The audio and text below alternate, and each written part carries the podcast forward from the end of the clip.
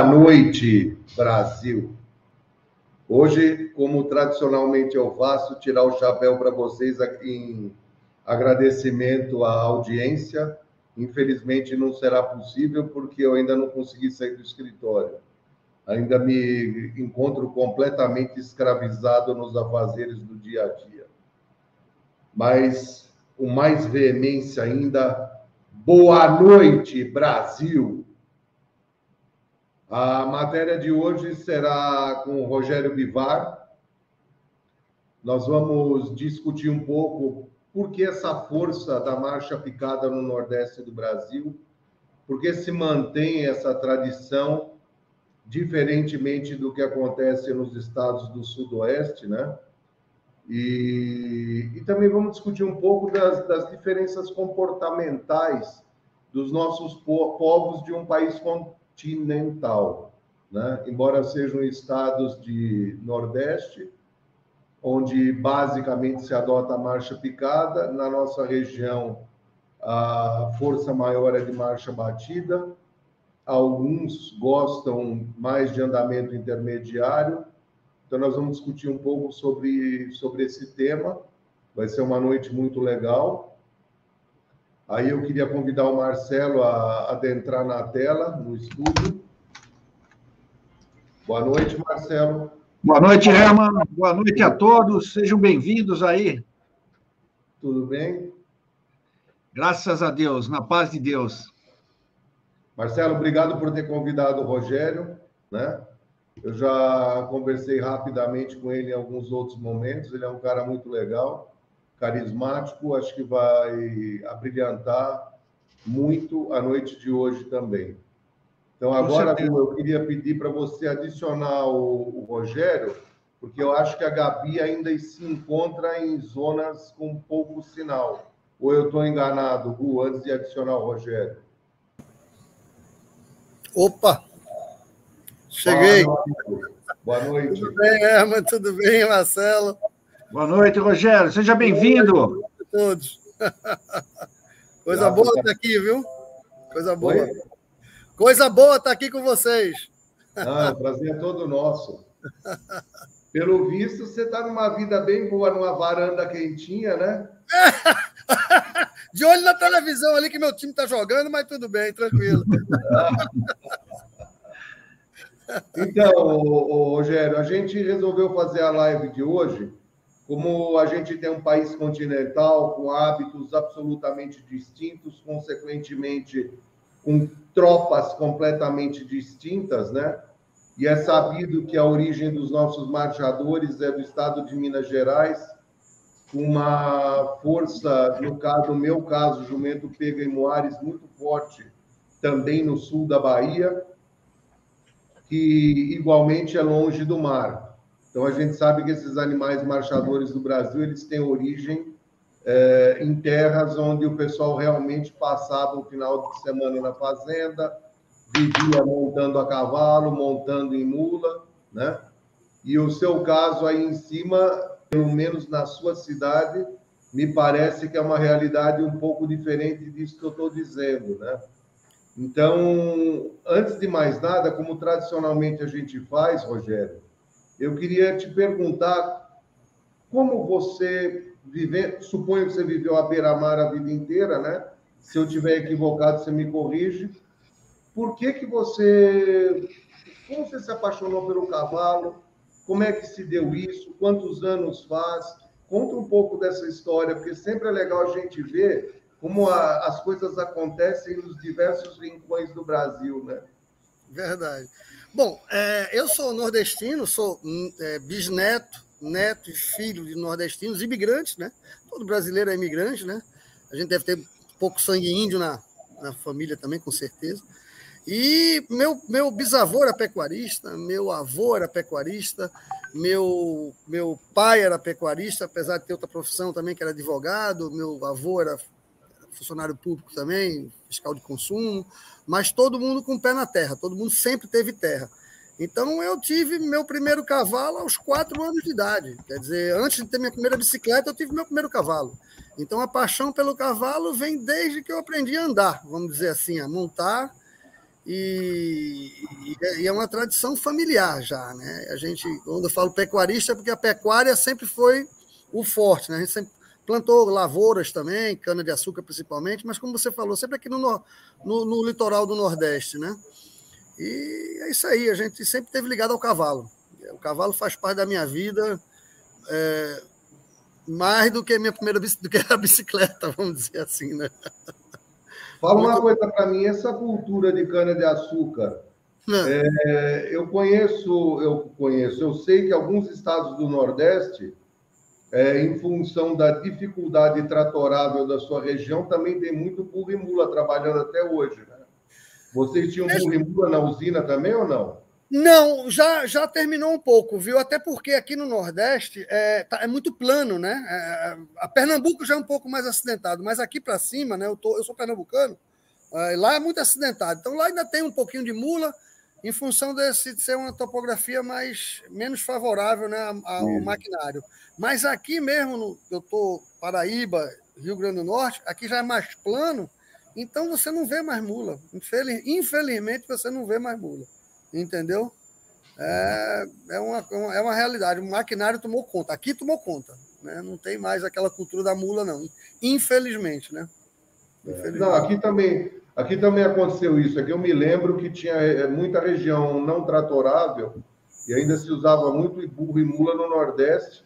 Eu não sabia que era só no estado do Pernambuco, basicamente, né? Uhum, e me uhum. fala outra coisa, Rogério, o seu, o seu pai, esse primeiro cavalo já era manga larga, marchador? Não, não, não, não, não, não, de jeito nenhum. É, eu até tive a, a, a, vamos dizer, por coincidência, né? Eu escrevi um artigo, né? Eu, de vez em quando sou meio curioso, gosto de ver alguma coisa, gosto de transmitir aquilo que eu, que eu, que eu acho que deve ser transmitido. Então, eu já escrevi uns 20 a 20 e poucos artigos é, sobre equinocultura, manejo, marcha, né? E alguns, inclusive, para Marcelo, para a revista Rossi, outros para a revista oficial do Manga Larga Machador, uma chamada Top 2000 também é muito conhecida.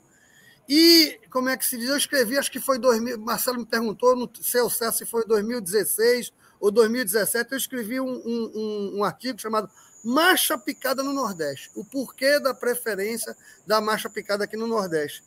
E, e então eu, eu, me aprofundei muito nesse assunto. Quem revisou meu artigo foi o Sérgio Beck, né, porque eu falava muito da história né, do, do equino, né, e ninguém melhor do que Sérgio Beck para revisar os possíveis erros ou omissões que eu tenha feito. E foi um artigo que eu gostei muito e foi muito, teve muito boa repercussão. E eu falo justamente sobre isso. O manga larga marchador está chegando agora aqui no Nordeste. Na realidade, a marcha picada não veio através do manga larga marchador, se bem que os passatempos, né, os cavalos passatempo do manga larga marchador, né, vieram para cá, principalmente para Bahia, para Pernambuco, é, mas aqui já tinha o cavalo nordestino, não é? Que era advindo do pônei do Minho, não é? Basicamente do pônei do Minho, que é um cavalo de marcha picada, um pônei de marcha picada, e então se utilizava aqui muito cavalo de marcha picada. Por isso que a cultura aqui de marcha picada é muito grande. Muito grande, principalmente pelos marchands. Né? Não sei se você sabe o que é esse termo marchand. Pessoal que compra carne, vende boi, não sei o que, mas lá eles andam muito, muito para comprar gado e vender nas feiras livres. E eles usavam cavalo, a gente chama aqui bacheiro, né? o cavalo de marcha picada, para aguentar essa, essa jornada toda. A marcha picada mesmo do, do manga larga machador é coisa dos anos 70 para cá. Não, não, não é esses, muito. Esses pôneis aí eu nunca tinha ouvido falar deles. Você está é. falando de marcha picada. Pônei do Minho. que eles tinham, Rogério? Ah, o pônei do Minho, ele eu acho que é alguma coisa entre 1,30m, mais ou menos. Eles são aquela raça que os portugueses chamam de garrano. Mas, na realidade, o garrano é um termo, pelo dicionário do Aurélio, até eu falo isso no meu artigo, que significa cavalo pequeno e robusto, né? Então, o cavalo de Sorraia é um cavalo, é um cavalo garrano, o berbre é um cavalo garrano, e os portugueses chamaram esse pônei do Minho de, cavalo, de raça garrana, mas na realidade é o pônei do Minho. E eles têm uma particularidade, eles, eles têm até hoje, lá na região de Trás-os-Montes, na região do Minho, eles têm campeonatos de esquipar, de marcha, de, de, de, de, velocidade de marcha picada. Então, são verdadeiros cavalos de marcha picada. E esses cavalos vieram né, nas caravelas, foi misturado com os outros aqui, e aqui no Nordeste ele, ele se reproduziu bem e, e foi muito bem preservado. A aula hoje está sendo para mim, viu? Eu nunca que legal. isso. Ué, foi, muito, foi muito interessante mesmo. É. E aí, desse pônei, quando você adquiriu certa estatura, você começou a achar ele pequeno e optou em ir para o manga larga marchador. Como é que foi esse link aí? Não, olha, na realidade você falou bem. Quando eu, era, eu sempre tinha uns cavalinhos compactos, a, a, gente fazia comitiva, né? Que hoje não existe mais comitiva, né? Eu tenho 63 anos, então com 14 anos, 15 anos de idade, fazem 50 anos atrás, eu fazia comitiva. Comitiva de dois, três dias, levando, ou mais, às vezes, levando um, um gado né, daqui do, do, do litoral, do Agreste para o sertão, entendeu? Na época do inverno aqui, que é chuvoso, que é entre maio e, e, e agosto, né? Então eu usava aqueles cavalinhos pequenininhos, usava mula também, né? E o que acontece é que é, é, não tinha, tinha muito poucos manga larga machador aqui na região. Tinha ainda, eu lembro que, inclusive, até usava em vaquejada, tinha uns cavalos turdidos aqui do, de uns tios meus, que eram muito bons, mas era uma coisa muito distante da nossa realidade, entendeu? Então a gente pegava esses cavalos comuns mesmo, de uma estatura maior, mas eu não fui direto para o Manga Larga Machador. Eu tive um hiato entre a minha infância e a, e a, e a minha maturidade, onde eu fui para. Primeiro, eu fui para. Eu morei no exterior durante um certo tempo. Eu morei na França e na Suíça, fui estudar lá, meus pais foram, foram para a Europa, eu terminei indo com eles. E aí eu lá eu fiz salto, entendeu? E voltando para o Brasil, eu morava em Pernambuco, é, em Recife só tinha dois lugares que fazia salto que era no, Calfa, no Caxangá Golf Country Club, que é, até hoje existe, e lá tem, tem inclusive, muito bom, né? O, o Souza Leão tem lá uma cordelaria muito forte. E, e, eu não era sócio, então eu tinha o, o, é, o a, como é que é o nome? É, General San Martin tinha a cavalaria militar. E eles faziam salto. Então eu saltava, quando eu trouxe alguma bagagem da Europa, eu saltava pela, é, pelo clube militar, né? pela, pelo esquadrão de cavalaria General San Martin. E depois, aí eu deixei o salto, muita dificuldade, ter um cavalo bom, competitivo, e aí eu fui para é, vaquejada. Passei muito tempo na vaquejada, muito tempo na vaquejada. E quando começou os quartos de milha, eu fui dos primeiros a ter quarto de milha colocando na vaquejada. Tá entendendo? Só que aí, aí depois do quarto de milha, a história um pouquinho longa, foi que eu vim para o Manga Larga Machador. Mas eu vim para o Manga Larga Machador já nos anos 90. Tá entendendo? É, no começo dos, no final dos anos 80, começo dos anos 90. Então eu já tinha trinta e tantos anos de idade quando eu vim para o Manga Larga Machador. Então não, não é uma coisa muito antiga, não. Entendeu? De 30 anos para cá, vamos dizer assim. Me, me diga uma coisa antes da gente ir para o marchador. Você, aí em cima, no seu estado, vocês correm argolinha também? Olha, corria mais. Em Pernambuco se corria mais. Em Pernambuco se corria mais argolinha. Aqui não. Aqui no, no, no, no Grande Norte acho que é muito pouco. Pelo menos hoje em dia eu não vejo muito, não. Entendeu? Eu me lembro na Bahia, no sul da Bahia, quando eu ainda comprava tropa lá no passado, ainda a argolinha era mais forte do que a própria vaquejada na região onde eu andava. É, é. Pernambuco é muito forte. Hoje, até hoje tem. Aqui não é muito, não. Eu estou falando aqui porque eu estou hoje no Rio Grande do Norte. Né? Hoje não, já estou há 30 anos aqui no Rio Grande do Norte. Né? Eu, me, me sinto meio, meio, meio pernambucano, meio potiguar. Mas aqui não é muito forte, não. Pernambuco é forte demais. É bom, né? Eu gosto, gostava muito de fazer. Tá, e aí o Manga Larga Marchador, efetivamente, aonde é que começou? Aonde você teve esses contatos e depois como é que você chegou a adquirir o seu primeiro animal? Bom, é, eu, como eu falei, eu corria vaquejada, né? A, meu ramo de atividade hoje em dia é hotelaria. Eu sou economista, trabalhei muito tempo com auditoria, larguei tudo, vim, comprei um terreno na praia, vou, vou construir um hotel. Isso no final dos anos 80. E eu garrado com, com, com vaquejada. Meu esporte era vaquejada. Só que vaquejada é final de semana, ela. Então, como é que eu ia ter um hotel de praia Eu era garçom, eu era porteiro, minha mulher era cozinheira, motel de praia, como é que eu ia correr vaquejada? Aí me desfiz dos cavalos. E meu pai, com pena de mim, que meu pai, como eu falei, você é fazendeiro, né, pecuarista, me deu um cavalo persa, rapaz. Essa raça que está sendo resgatada agora, né, pelo, pelo Nelmar, pelo Lúcio Andrade, graças a Deus. Me deu um cavalo persa, marchador. E, e eu dei meus cavalos de vaquejada para ele e comecei. Eu não, não, podia mais fazer vaquejada esse final dos anos 80. E comecei a andar a cavalo pelas praias. Com minha mulher, minha mulher sertaneja também, cavaleira, exímia cavaleira. Começamos a andar. Meu filho, que hoje em dia tem 32 anos, com, é, com três anos de idade, começou a andar com a gente também. E a gente, os amigos começaram a se envolver. Quando eu vi, eu abri os olhos, eu tinha quase 30 cavalos dentro do hotel. Tudo cavalo sem raça definida, mas tudo de marcha picada, porque o bom da gente era andar, né? Andar a cavalo. A gente saía para três dias de cavalgada, um negócio de doido. Naquele tempo não tinha problema nenhum, né? Hoje em dia é mais difícil, né? E aí foi. E aí, pra, quando eu abri os olhos, eu estava com a tropa muito grande, dentro do hotel. Aí eu disse, não, vou comprar uma área e vou começar a criar manga larga machador. Isso foi em 99. 99. Então, o meu criatório de manga larga machador tem 22 anos, né? Vai, é, 22 anos. 21, 22. Começou em 99.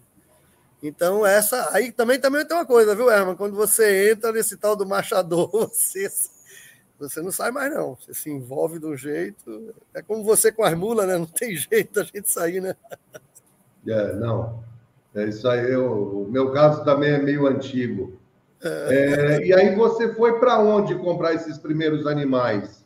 Porque então... em 99, só deixa eu falar, Rogério. Em 99, eu me lembro bem que já existia uma influência muito grande e pesada na marcha batida. Eu não tenho certeza se naquela época eles já haviam abolido no manga larga marchador os animais de lateralidade, os animais de marcha picada. Que houve um tempo, me corrija se eu estiver errado, que eles sequer davam registro, a associação sequer dava o registro, não era isso? Quando, Perfeito. Uh, quando começou isso, e, e como é que você fez numa época, se é que já existia isso ou não, que eu estou te perguntando, como é que você fez para adquirir esses animais e aonde você foi, né? Olha, sua pergunta é fantástica, fantástica, porque ela abrange muita coisa. Eu comecei realmente no Manga Larga Machado nessa época que você fala, onde estava tudo diagonalizado, onde era negado o registro à marcha picada. Eu entrei justamente nessa época. Por isso, talvez, que eu tenha ido para a marcha picada. Por quê? Porque a marcha batida que existia na época era horrível, é muito diagonalizada, mais para o trote do que para a marcha, entendeu? Então, praticamente, que me empurrou para a marcha picada. Eu não queria aquela marcha. Eu sempre fui cavaleiro desde pequeno. Digo, não, não é, não é nisso que eu quero montar, entendeu? E, e, e, e a, então eu entrei justamente na época que a, que a, a associação estava voltando para a marcha picada, estava reiniciando a marcha picada. Aí eu fui beber nas. Eu saí, eu fui uma loucura. Primeiro eu fui em Pernambuco. Pernambuco, graças a Deus, sempre manteve algumas coisas, eh, principalmente na Pedra Verde, né, na Paranambuco, entendeu? Então eu fui lá em Gravatá, tinha alguns cavalos, comprei alguns animais lá.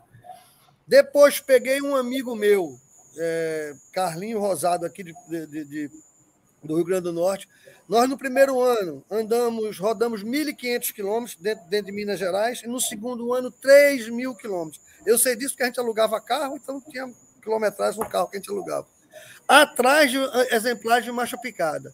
Então, no sul de Minas, encontramos na Porteira de Tábua, encontramos na, no, na Caxambu, encontramos lá no norte, na Catuni também encontramos, e principalmente na Calçolândia.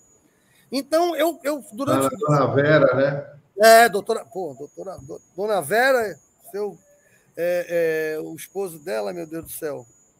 Bom, a gente comprou lá a eles, é, seu Gabriel, Gabriel Andrade. A gente, eu, eu, me lembro que eu comprei três caminhões de cavalo. Um caminhão, quando eu falo caminhão, é 12, 13 animais. No primeiro ano, comprei um caminhão, e no segundo ano, comprei mais dois caminhões, mais 25 cavalos, éguas, cavalos e tudo, nesses lugares. Eu, rodava Minas inteiro procurando cavalos. Então foi um, um, trabalho de garimpo, porque, como você bem frisou no começo, se negava registro a esses cavalos lá. Então, os cavalos que a gente tinha que trazer, os técnicos daqui estavam registrando, e a gente foi. Isso foi entre 99 e 2004. E eu me lembro que a, o primeiro campeonato de manga larga marchador ranqueado foi só em 2006.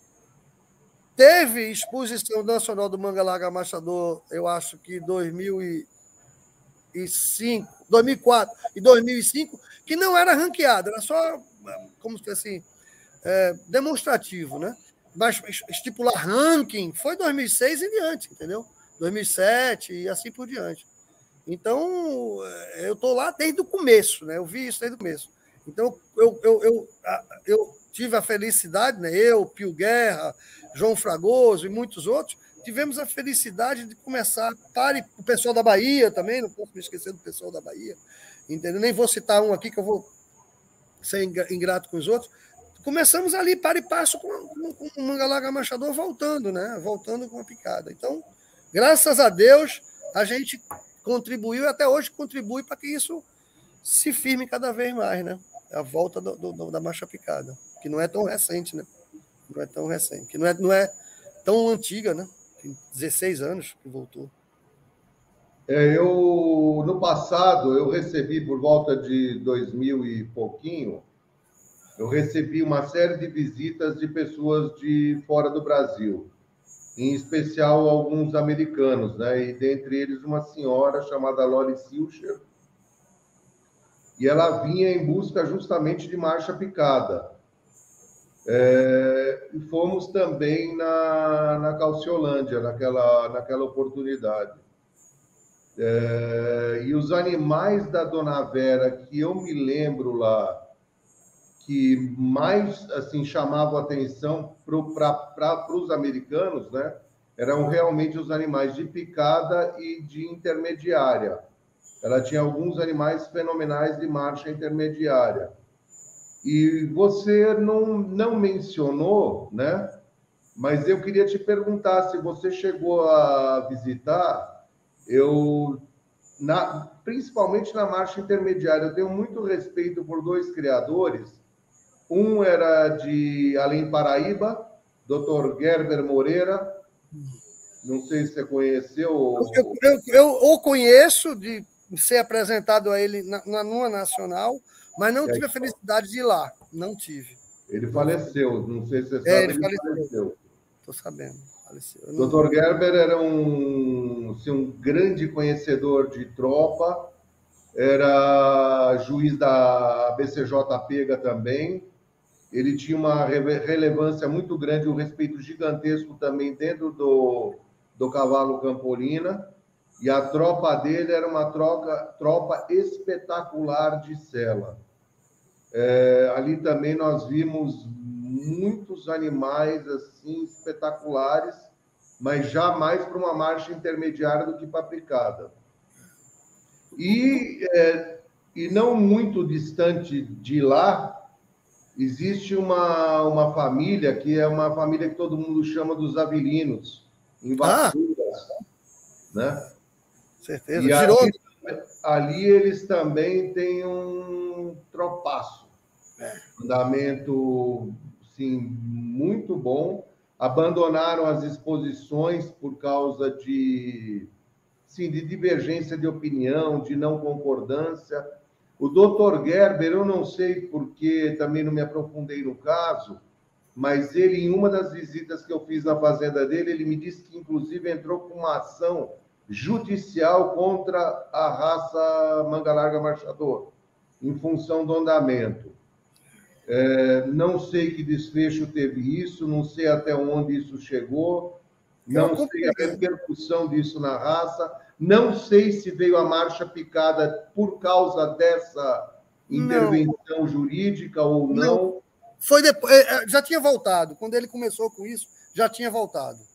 Já tinha voltado. A marcha picada tinha voltado. Eu tomei conhecimento, tomei via ação e tudo mais, mas realmente não, não deixaram isso é, começa a ter muita repercussão, até porque se estava na época tentando fazer tudo aquilo que ele, que ele, que ele dizia, né? que era voltar à marcha, não sei o quê. Então já estava acontecendo na prática, entendeu?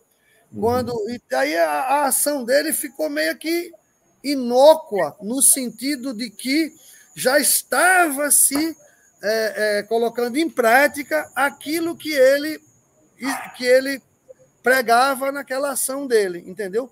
Tanto é que voltou, né?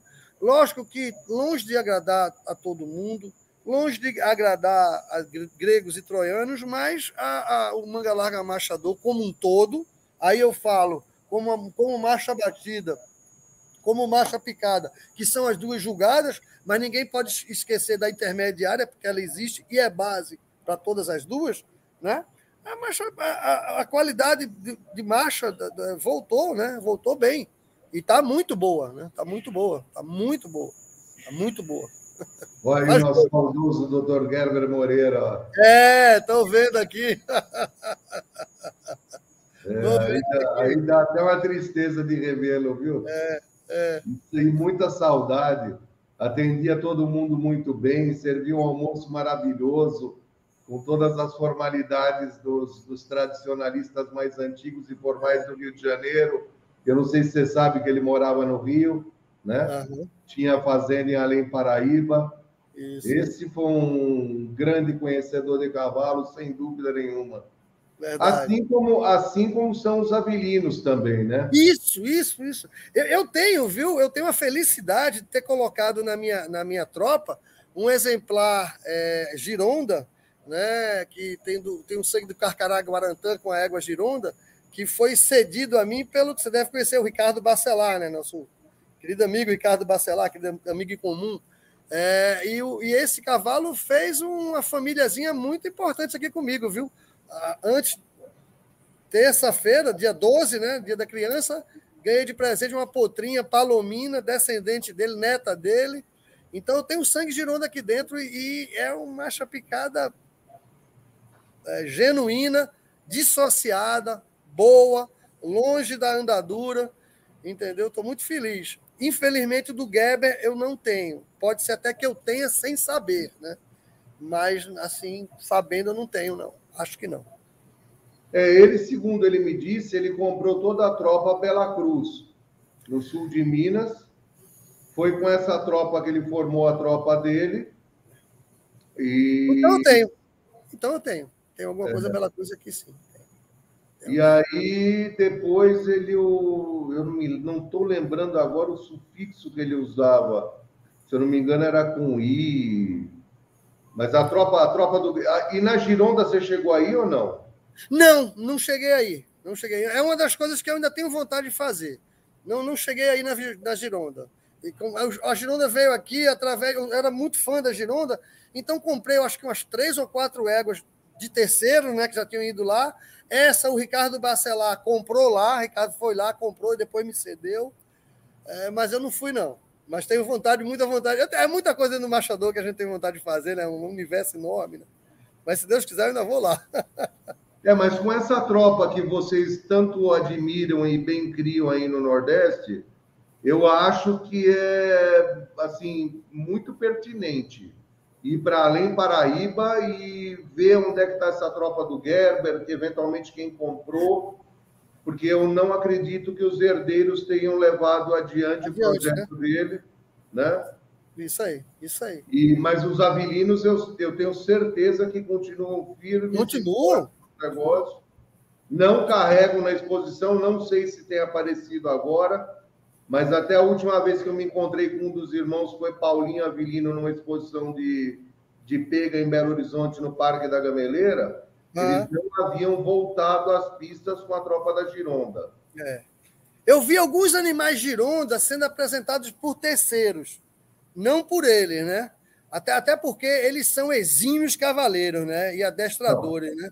São fantásticos. Então, eu acredito que se eles voltassem às pistas, eles iam dar um nó na gente, né? Porque eles são muito bons, né? Muito bons mesmo. Os animais iam chegar, iam chegar chegando mesmo, assim, né? Para disputar bem porque tem uma genética boa e tendo boa equitação, como eles têm, né? Adestramento, acho que. E o adestramento hoje em dia é o terceiro né, item da avaliação, quer dizer, tem um peso forte, né? Está ali no meio. Então, acho que eles iam fazer bonito. Com tudo, né? É, a Gironda, uma coisa que eles mantêm também, além da qualidade da tropa, que é característico dos povos antigos, que eles mantêm muito a tradição do seu Júlio, né? que era o patriarca de toda, de toda a formação deles, é, eles te apresentam os animais por pelagem. É verdade. Então, é muito interessante. É. Entra lazão, só entra lazão, e assim por diante. Qualquer um. Ah, eles gostam muito de baio, né? Eles gostam muito baio, de baio, né? É. é. Tem turdilho, tem baio, tem castanho. O único lugar em que você vê os animais com pelagens mescladas são as baias, que, se eu não me engano, são 15 baias de reprodutores. Uhum, uhum. Posso estar enganado, de 12 a 15. E o seu Gerber Moreira também tinha um volume grande de garanhões. Uhum. É, mas a, a, os garanhões da Gironda, na oportunidade, quando eu fui visitar os dois, nas oportunidades, né? Eu gostei mais dos garanhões da, da Gironda do que do, do seu Gerber. Gerber. Agora, a guarda do Gerber era muito boa. Bom, aí você comprou esses animais e levou eles para o Rio Grande do Norte ou levou primeiro para Pernambuco? Não, não. Eu, eu, cheguei a ter um Aras em Pernambuco também, mas junto com aqui Rio Grande do Norte. Né? Como se fosse uma filial lá em Gravatar. Entendeu? Então, mas era tudo sempre aqui, sempre foi aqui. Aí tive essa, essa filial, entre aspas, lá em Gravatar durante uns bons anos, mas depois ficou muito custoso para manter os dois e eu terminei é, me desfazendo da, da, da unidade da Gravatar e só tenho duas fazendas aqui. A gente começou aqui, né? Eu, eu cavalgo muito, né? Na verdade, a minha atividade principal é cavalgar. Sexta-feira agora estou saindo uma cavalgadazinha de dois dias, pequena, mas boa, né? Dois dias. Então, cavalgo, hoje, hoje eu cavalguei de manhã, cavalguei de tarde, entendeu? Amanhã já tem coisa para fazer, então eu, eu, monto quase todo dia, porque eu trabalho no Aras. Eu faço dois, dou dois expedientes no Aras. O Aras fica a 11 quilômetros da minha casa. Entendeu? Então eu, dou, eu vou para o Aras, dou expediente, monto às vezes, não monto, volto, almoço, volto de novo para lá. E então essa, essa atividade intensa, é, e eu, né, eu, eu sempre gostei muito de cavalgar, adoro criar, né? Criar para mim é uma maravilha, ver o ponto nascer, realizar cruzamentos, né? É, brincar de Deus, né? Vamos dizer assim, né? Quero fazer blasfêmia aqui, né? Mas esse termozinho, eu acho muito interessante. E, e, e por último, vem o, o, o, o, expor, né? Mas não deixa de ser gostoso também, você rever os amigos, né? Não tem, não tem quem não diga que não gosta de ver seu cavalo ganhar, né? Então, eu, eu, eu sou muito competitivo, né? Então, então isso, isso me ajudou muito a, a desenvolver a tropa, porque quando você se dá, a, se permite é, ser comparado com outros criatórios, você também é, evolui junto, né? Você vê, porque dentro de casa seu cavalo é o melhor que tem, né? Seu cavalo dentro de casa é o melhor que tem. Quando você sai, você vê que não é aquele balaio todo, né? Ou, ou você, quando você descobre que é, maravilha, né? Então. É, é, aí dá bom o negócio, né? Hã? Quando você descobre que ele é o bom da boca, aí é bom demais, né? É bom demais. É bom demais. Eu dei, eu dei todas as acertadas. Né? É.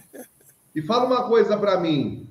Hum. Antes da gente continuar, como a gente tratou muito do Pernambuco, é. você, a dona Débora Brenan também tinha manga larga marchadora ou não?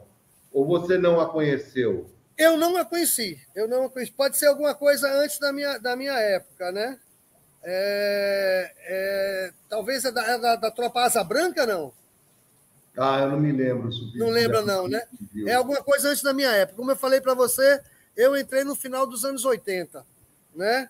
E Mas você então, já ouviu talvez... falar dessa família lá, né? É, Brenan, a família Brenan é tradicionalíssima, né?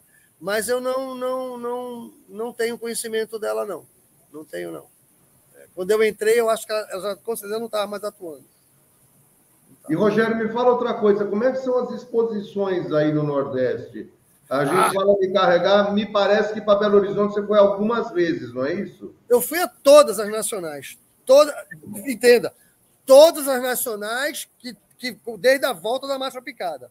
Então, se eu não me engano, eu fui 2005 para cá, eu fui a todas, entendeu? E, e, cheguei a ser melhor expositor na de 2007, 2000, não, 2006, 2007, 2008. fui melhor criador em algumas também. É, a última, agora eu fui o segundo melhor criador. Na penúltima, foi o, também de novo o segundo melhor criador.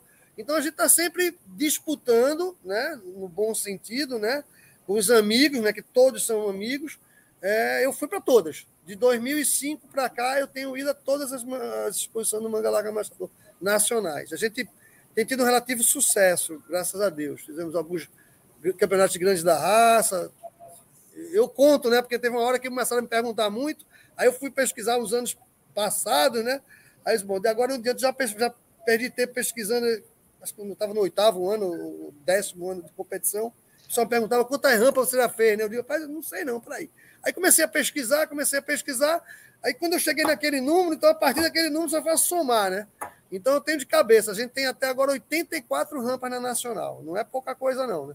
E são cinco animais nossos com o título de grande da raça ou reservado grande da raça. Entendeu? Então a gente Parabéns. Fez, é, a gente Parabéns. Fez, alguma, fez alguma coisa.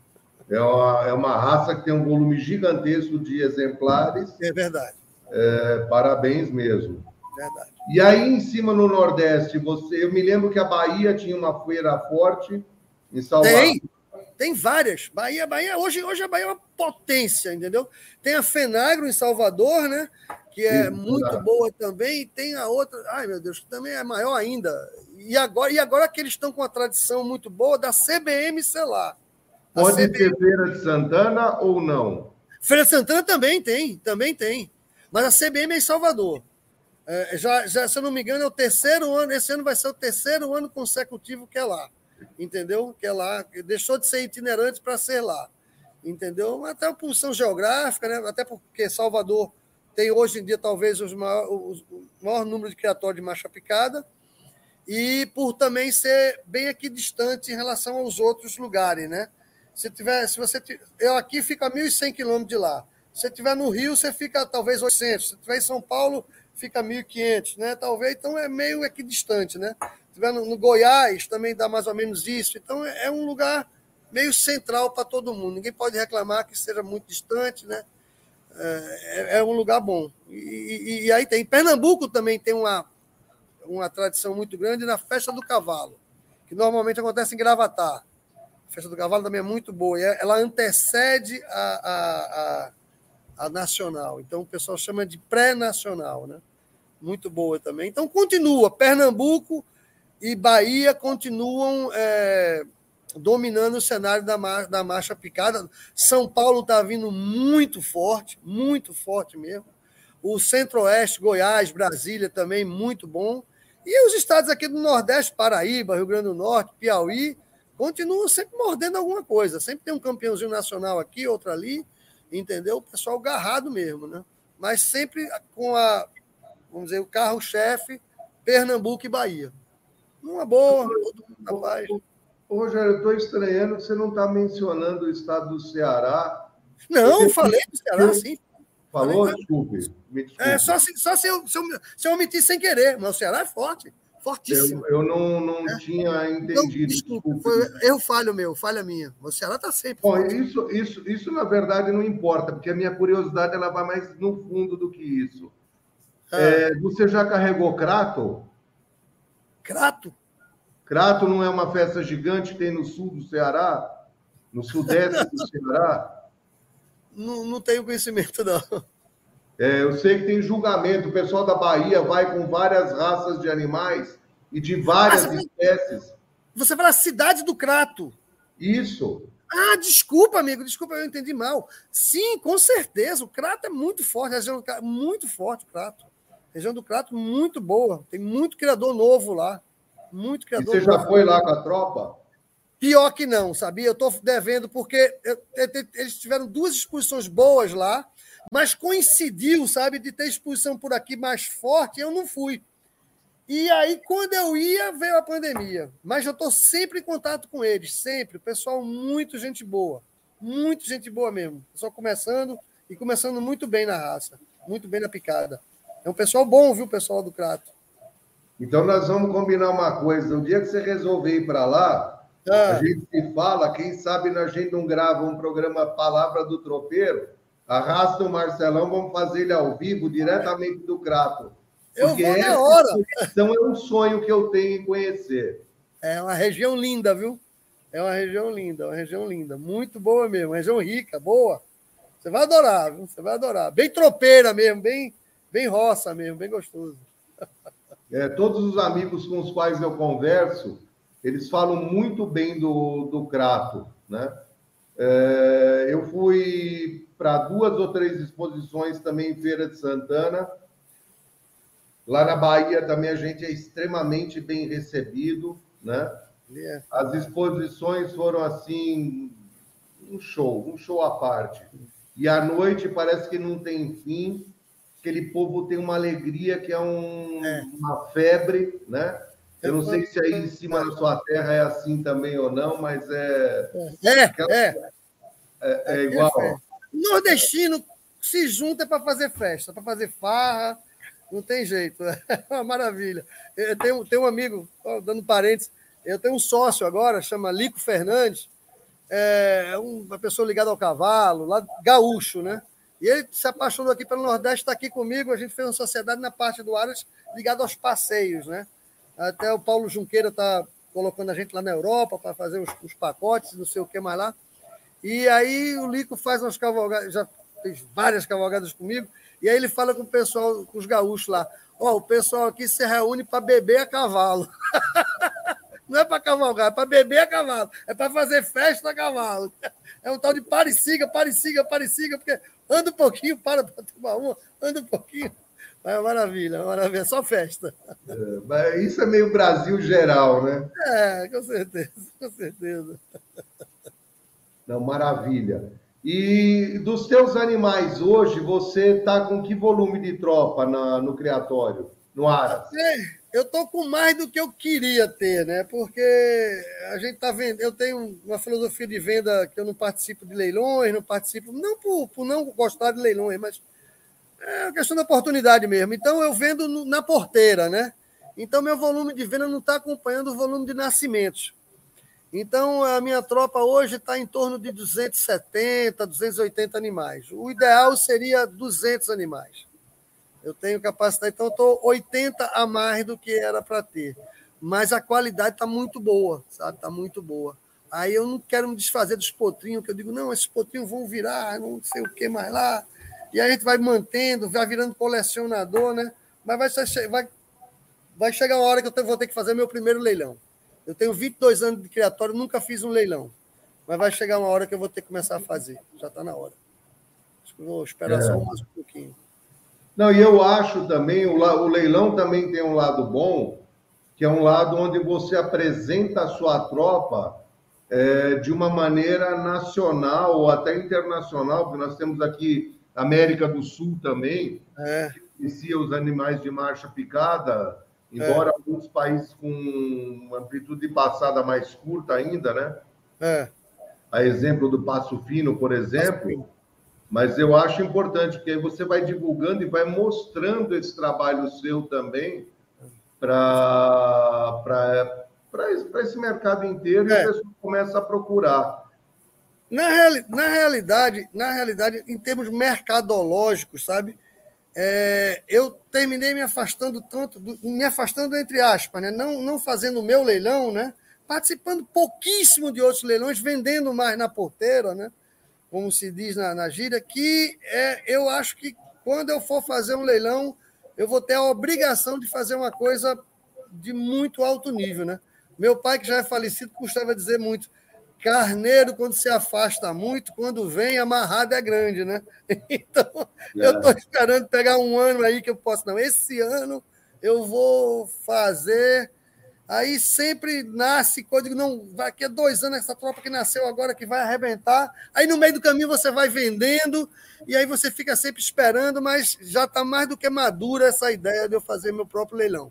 Porque você fazendo um leilão anual, queira ou não queira, você vai tirando mais, mais quantidade de animais do, do, do criatório. Quando você vende, como eu faço, na da porteira para dentro, entendeu? Aí você a quantidade é menor, né? Mas o preço médio às vezes é maior. Tem isso, viu, Herman? O meu preço médio, eu converso muito com o pessoal de, de leiloeiras, amigos que fazem leilão, não sei o quê.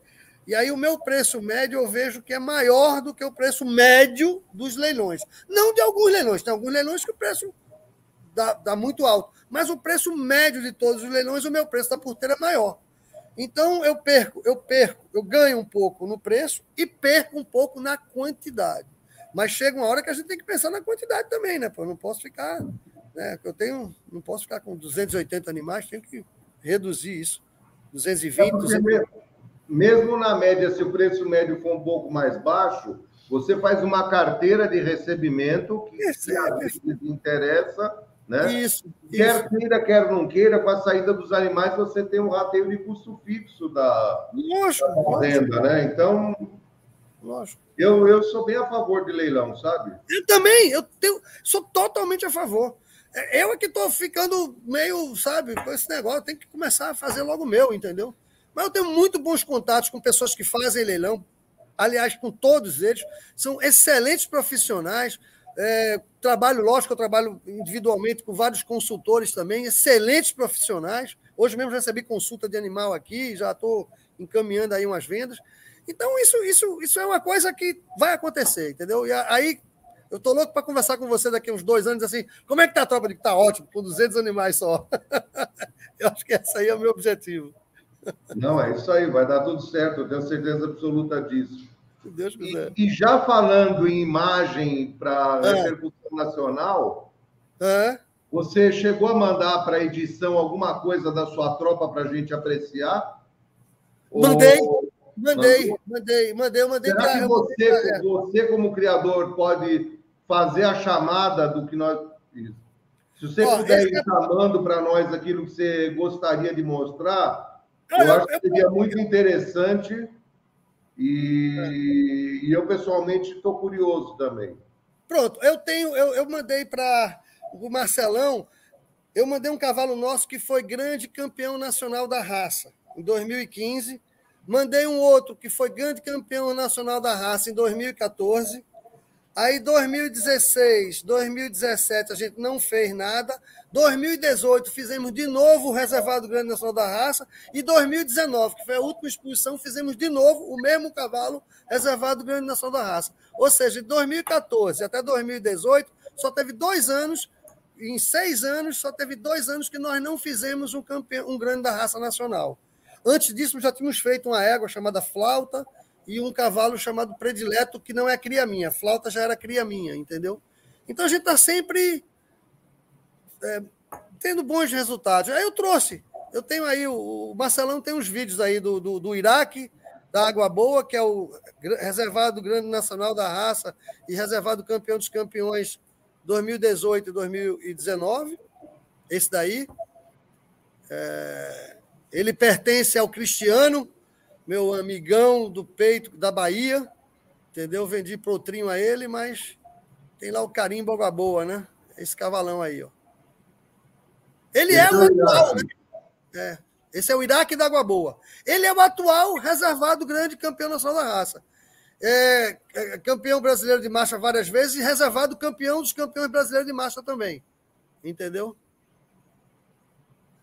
Muito bom cavalo. Está na Bahia Sim. com o Cristiano, arrebentando na reprodução. Lá, né? É, tá lá. Tá na Central, se eu não me engano. Fez uma sociedade com um rapaz muito bom lá de São Paulo. Tá espalhando o nome Água Boa por aí. Não, Vê a. E é gameleira, ó. É? Não, não é não. Hã? Eu achei que era gameleira, mas não é não, né? É gameleira, é gameleira sim. É gameleira. É gameleira. A gameleira não tem esses prédiozinhos aí. É, não, eles tem informação que o Manga Larga Marchador faz no parque? É, é, eles fazem, eles fazem os camarotes. É, você precisa ah. ver. É, eles fazem os camarotes. Entendeu? Eles estão, fazem lá, pô, estão arrebentando. Eu acho que nós temos mais um lugar para nos encontrar, porque eu nunca vi esse parque desse jeito. É, é. Tá muito bom, viu? O parque, pô, pelo amor de Deus, tá? Ó, Alameda dos Núcleos, tá vendo ali, ó? Alameda dos Núcleos. Eles fazem uns, uns, uns, Como é que se chama? Como é que é o negócio? Uns, uns mezanino, faz os mezaninos, aí faz uns camarotes. Espetacular. Isso é lá, ó. Muito legal. É, legal mesmo. Muito legal.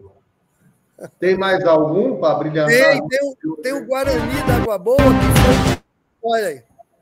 Guarani foi isso aqui, isso aqui já é aqui em casa, né? Já é um vídeo caseiro que nós fizemos. Ele, é, dá para ver que não é BH, né? Não, não. Esse já foi grande campeão nacional da raça. Entendeu? Todos Esse dois. Ele é hoje? Hã? Ele é seu ele é hoje? É meu, ele é meu, ele é meu. Ele é 100% meu. Esse aí eu não vendi, não. Eu tinha que ficar com algum, né? Mas é o que você usa ou não? Uso! Eu estou usando direto, ele usando direto, direto mesmo. Agora mesmo vendi um macho e três fêmeas, três, é, três fêmeas dele, é, três potras dele. É, esse, esse, esse, esse vídeo foi gravado o ano passado. Esse cavalo estava parado e a gente fez só para botar para fazer o vídeo. que mais, Rogério, você mandou para nós? Esse aí é o hacker. Esse aí é o, foi o grande da raça Reservado Grande da Raça 2014. Ele é o pai, ele é o pai do Iraque da Água Boa. Entendeu? Esse é o pai do Iraque da Água Boa. Esse cavalo é um fenômeno, fenômeno. É filho do Favacho Único. Você lembra do Favacho Único, Herman? Não, já ouvi falar, mas não me lembro dele, não. Bom, e me parece é... que ele tem uma amplitude de passada, inclusive, maior do que o filho, não, ou não é fácil? Tem, tem, tem. Ele tem sim, tem uma amplitude maior. Muito bem observado, muito bem observado. Ele já vem da marcha intermediária, entendeu? Ele é da marcha intermediária para marcha picada. Os outros são mais genuínos de marcha picada, entendeu? Isso é um dos pontos que tem que se, se discutir muito na raça, essa amplitude, sabe? Que está tá muito colocada muito abaixo, eu acho. Tem que subir um pouco mais a amplitude, que é chamado rendimento, né, irmão? É o chamado rendimento. É né? isso aí. É. E ele tem um pescoço oblíquo, né? Uma é. posição bonita, uma garupa bonita. É. Ele é tá muito... com a cela, mas dá uma impressão de um dorso lombo meio curto também, né? Ele é bem, ele é bem proporcional. Muito proporcional. Não é nem curto e ele é, ele é do tamanho da garupa, mais ou menos. Ele é bem proporcional. Se você medir, se você medir a espada, o tamanho da espada, o tamanho do, do dorso lombo, o tamanho da garupa, vai dar quase a mesma coisa. Ele é muito quadrado, esse cavalo, muito bom. Sempre parava na frente. Esses três cavalos que você viu, tanto o Iraque, que é filho dele, como o Guarani, que é aquele que foi grande da raça, que estava na praia, e esse aí, sempre pararam na frente nas exposições. Uma ou outra exposição aparecia um exemplar melhor, com certeza, e eles ficavam em segundo lugar. Mas muito raro, muito raro mesmo. Eles sempre paravam em primeiro lugar, graças a Deus. E esse garanhão tá com você ainda ou não? Tá comigo também, 100% meu. Esse também é outro, é, o galo, o galo, o galo que faz ovos de ouro, né? Vamos dizer assim, né? O galo que faz ovos de ouro. Ele e o Guarani são 100% meus. Base e a pelagem? A pelagem tá meio, meio difícil de ver. Rusílio. É. Rusílio. Rusílio né? É o Rusílio, é. Muito nobre é. essa pelagem, muito nobre. Muito comercial. Muito comercial. Muito é, no burro a gente chama de cardão. Não! Em burro, é? Em burro chama cardão? É. Aqui no Nordeste chama cardão o turdilho, aquele turdilho pedreiro. É, o turdilho, no burro, para é. nós, o turdilho que tem a composição de pelos com, com marrom em vez de preto, a gente chama de burro cardão. Ah, entendi. Entendi. Aí o turdilho é o turdilho tradicional, o turdilho negro, né? é. convencional. É. Eu nem sabia que vocês tinham Rusílio no burro, não.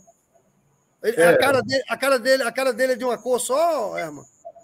A cara a dele. Cara, fica... A cara dele é da pela, igualzinha a pelagem do corpo. Ah. É uma, uma pelagem só, né? Ah. ah. Entremeada toda de cabelo branco também, assim como seria com o turdilho, ele é com um, um marrom. Aí é químico. É isso? Esse é o químico. Esse aí é o seguinte: esse aí foi campeão brasileiro de marcha.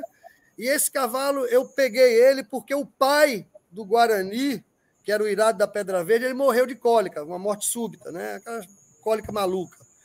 E aí eu queria é, o sangue do Favacho único, e aí tive a felicidade de, de, de, um amigo meu que é proprietário desse cavalo me cedeu, são dois sócios, eles eram 50% cada um, ele me cedeu 33% desse cavalo. Cada um me cedeu, né? É, 17... A sexta parte. Isso, a sexta parte. E aí eu fiquei com 30, 33% desse cavalo, estou passando na tropa. É um cavalo excelente machador. Ele tem um defeitozinho no posterior, porque ele teve uma hérnia inguinal e quase morre. Teve que, que tirar um testículo, e isso ele passou muito tempo parado. Ele teve uma, uma atrofia no, no, no trem posterior, uh, teve que fazer fisioterapia para voltar, e quando voltou, esse vídeo aí é de quando ele voltou, ele ficou sem amplitude desejada né, no trem posterior. Mas isso é um defeito adquirido, entendeu, Herman? Não é um defeito que ele vai passar para a prole. Então eu estou usando ele muito, mas eu gosto muito desse cavalo. Ele ficou com a cinturinha de macaco também, por conta da cirurgia, ele sofreu muito. Esse cavalo passou quase um ano entre a vida e a morte. Aí, quando os, os antigos sócios recuperaram ele, e eles me cederam um, é, 33% do cavalo, né? E eu estou muito, tô usando ele muito. Não caiu nada dele ainda, mas eu tenho certeza que vai ser coisa muito boa. Muito boa mesmo. Ah, então ele está bem recente aí com você. Tá, tá, tá. Ele não, não completou ainda um ano, não. Está completando. Primeiro, a, primeira, a primeira cria dele vai nascer agora no começo de novembro. Numa égua de primeiro time, de primeiro time mesmo. Ô, Rogério, me fala mais uma curiosidade. Pois não. É, como vocês estão muito próximos da linha do Equador, ah. vocês, vocês respeitam a estação de monta que a gente usa no sul?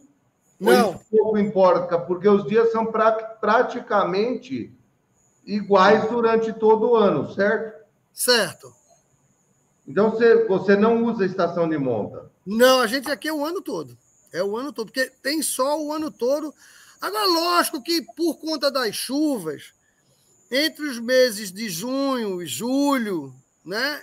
Agosto né, diminui um pouco, né? Diminui um pouco. As águas é, não entram muito, não ciclam muito de uma forma mais, vamos dizer assim, assídua, como seria nos outros meses, mas, mas elas aceitam cavalo e, e tem nascimentos o ano todo. O ano todo.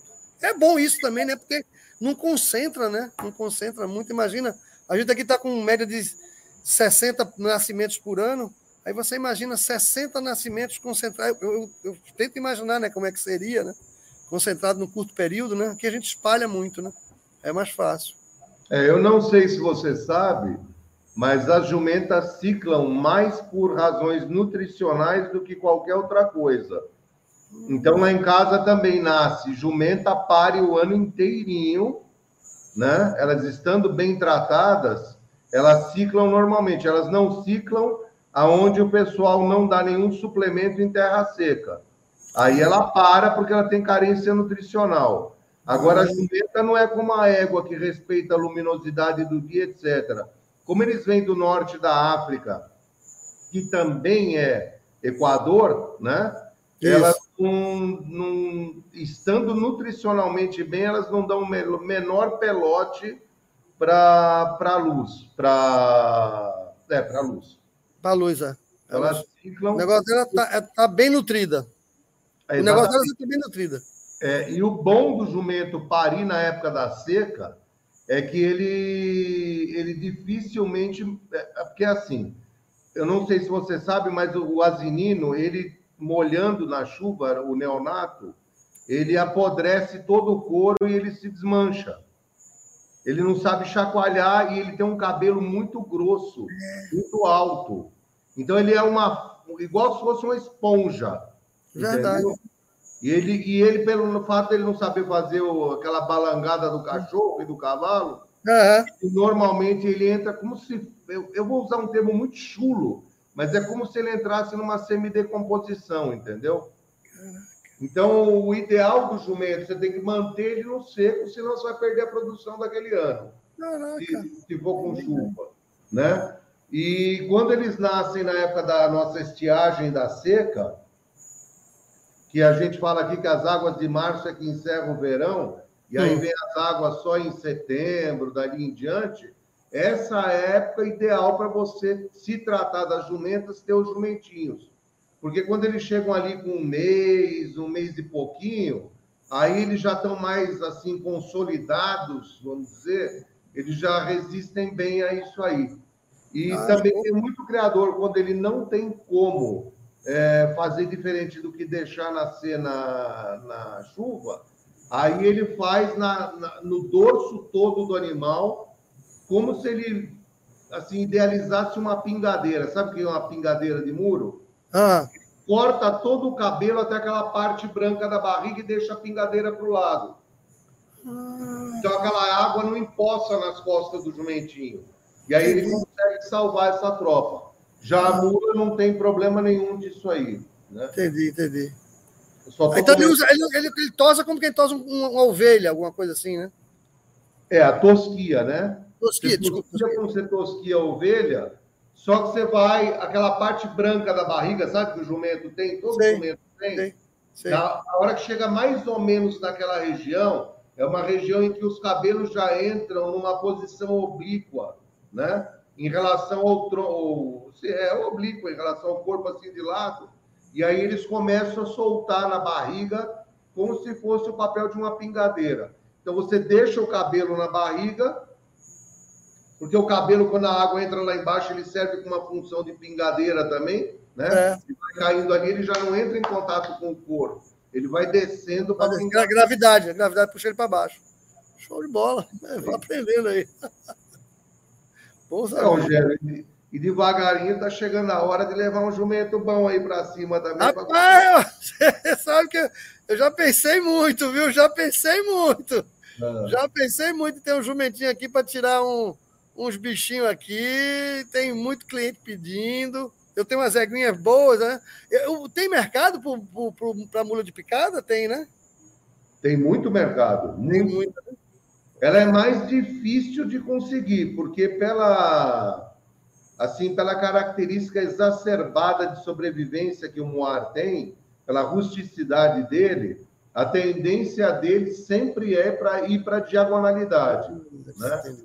Mas você consegue tirar sem dúvida nenhuma as éguas, as mulas de picada, os burros de picada. Aí você tem que optar por um jumento mais lateralizado também, as fêmeas laterais você tem, aí a sua probabilidade é bastante é grande. Bastante grande. Bastante é. grande. E quando você tiver um desvio de conduta, vamos dizer, da, da, do ciclo reprodutivo, aí provavelmente você vai começar a ter um ou outro animal de andamento intermediário. Não, eu tenho, eu tenho. Isso, isso foi bom você tocar nesse assunto.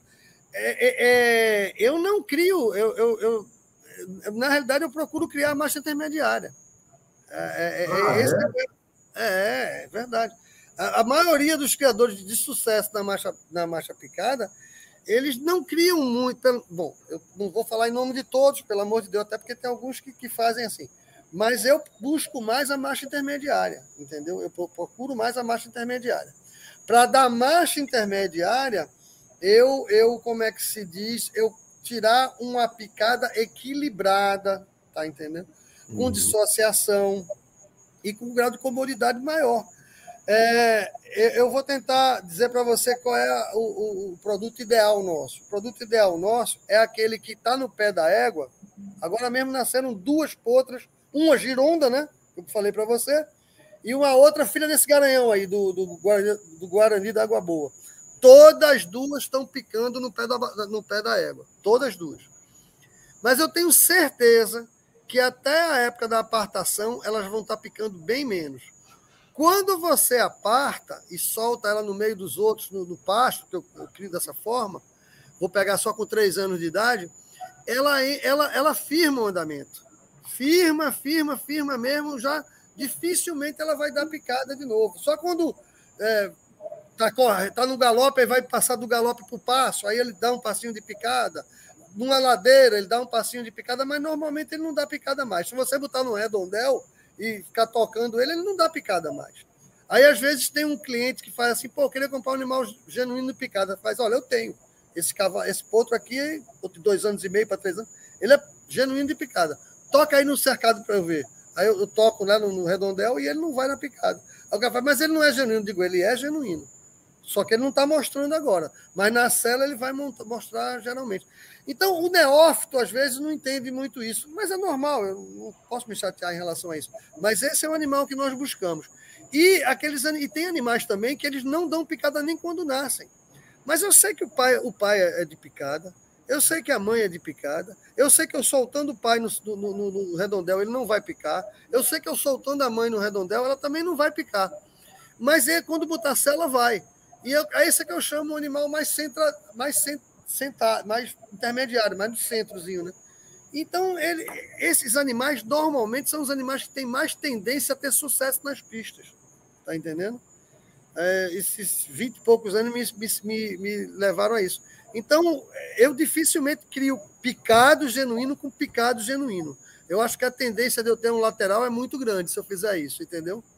Eu procuro picado, mais a Picado que você fala, lateral é andadura, chegar no nível da andadura. É, é, aquele, aquele, aquela. Eu, isso aí eu detesto. Eu prefiro até que ele dê um pouco mais diagonal do que dê andadura. Andadura, para mim, é o, é o indesejável. É o que eu não é quero. É o andamento mais desconfortável que existe, né, Sim, É o péssimo, tá louco. Porque você, você tem atrito vertical, horizontal, você tem atrito de tudo. De tudo quanto é lado. E ainda assim, na, de lado, é, aí não... É, é, é uma desgraça. Eu, eu, eu não, não, não, não fujo de sair como o diabo foge da cruz, entendeu? É mar aberto com o sudoeste, né, meu amigo? Daquele brabo ainda. É. Eu não... E, e, tem muita gente que confunde isso com marcha picada, entendeu? Muita gente confunde isso com marcha picada. É triste isso, mas é verdade. O pessoal confunde isso com marcha picada. Eu digo, pô, meu irmão, você não está vendo animal de marcha picada, entendeu? É fogo. É, o, marchador, de um modo geral, pelo fato do andamento ser recessivo, né? Quando você tem pai e mãe de picada, ou até de centro, dificilmente você tem uma desandada significativa para a diagonalidade. É, é. Assim, é. raro isso aí acontecer. É. Acontece, viu? Acontece. Acontece. É, é raro. É, mas é muito pouco. É, a chance de errar é muito pouca, entendeu? Em 60 aparições, quantos nascem de trote? 60 por ano aí? Olha, eu, eu pô, também não era possível que eu não tivesse eu não tivesse me aprimorado, né? Mas hoje em dia eu te falo que não chega. Uh, não chega a 10%, não. Entendeu? Não chega a 10%, não. Eu, eu tenho, eu tenho a. a, a Você está falando, assim, Rogério, desculpe. Você está falando de trote ou de marcha batida? Estou falando de trote. Trote, trote, aquele trotezinho que não presta para nada. Né? Aquela marcha batida não presta para nada. Aí eu, eu, tenho, eu tenho, vamos dizer assim, nem 10% desse trote ruim, entendeu? Devo ter mais outros 10% de uma marcha batida boa, aí mais ou menos 40% de marcha, de marcha picada e 40% de marcha intermediária. Ou seja, esses 80% eu aproveito muito bem, muito bem mesmo. Eu tenho um mercado para esses 80%. Esses 10% que nasce, nasce ruim, que tem que nascer ruim, a gente vende para vaquejada, para lida né, carroça, para não sei o que mais lá. E os outros de marcha batida bom, eu guardo aqui para os amigos que vêm andar, vende um ou outro, um precinho mais barato. Tem mercado também, entendeu? O trote é que não tem mercado nenhum, a gente praticamente dá os cavalos. Mas é normal, isso, isso, isso, isso é normal, isso não, não, não, não existe um criatório. O cara diz, diz que, que é, ah, meu criatório só nasce bom. Ah, tá louco. Não tem sentido. É, tem. Sem dúvida nenhuma. Isso é impossível, né? Só se o criador fosse Deus, a ponta do dedo definindo exatamente o que ele quer. Outra pergunta que eu tenho, Rogério, como é que é na sua região transferência de embrião? Você adota isso? Você acasala as éguas todas? Elas são receptoras? Como é que é a proporcionalidade? Quando tem receptora, se essa receptora é de outra raça, é da sua ou é obrigado pela associação ser da sua? Como é que rola isso aí no Nordeste? Aqui no Nordeste, 90% faz transferência de embrião. Eu sou daqueles 10% que não faz. E eu te explico. Não é também porque não queira. É porque aqui na minha região tem é, muito poucos que fazem. É, os que fazem cobram muito caro e não tem uma técnica apurada. Então, para mim, financeiramente, estava começando a ficar complicado. Eu tentei, mas estava complicado, entendeu? Cheguei a mandar para fora, complicou mais ainda. Aí eu desisti. Então, hoje em dia, eu trabalho 100% com monta natural. Eu faço esses 60 produtos ano, em média, todos com monta natural.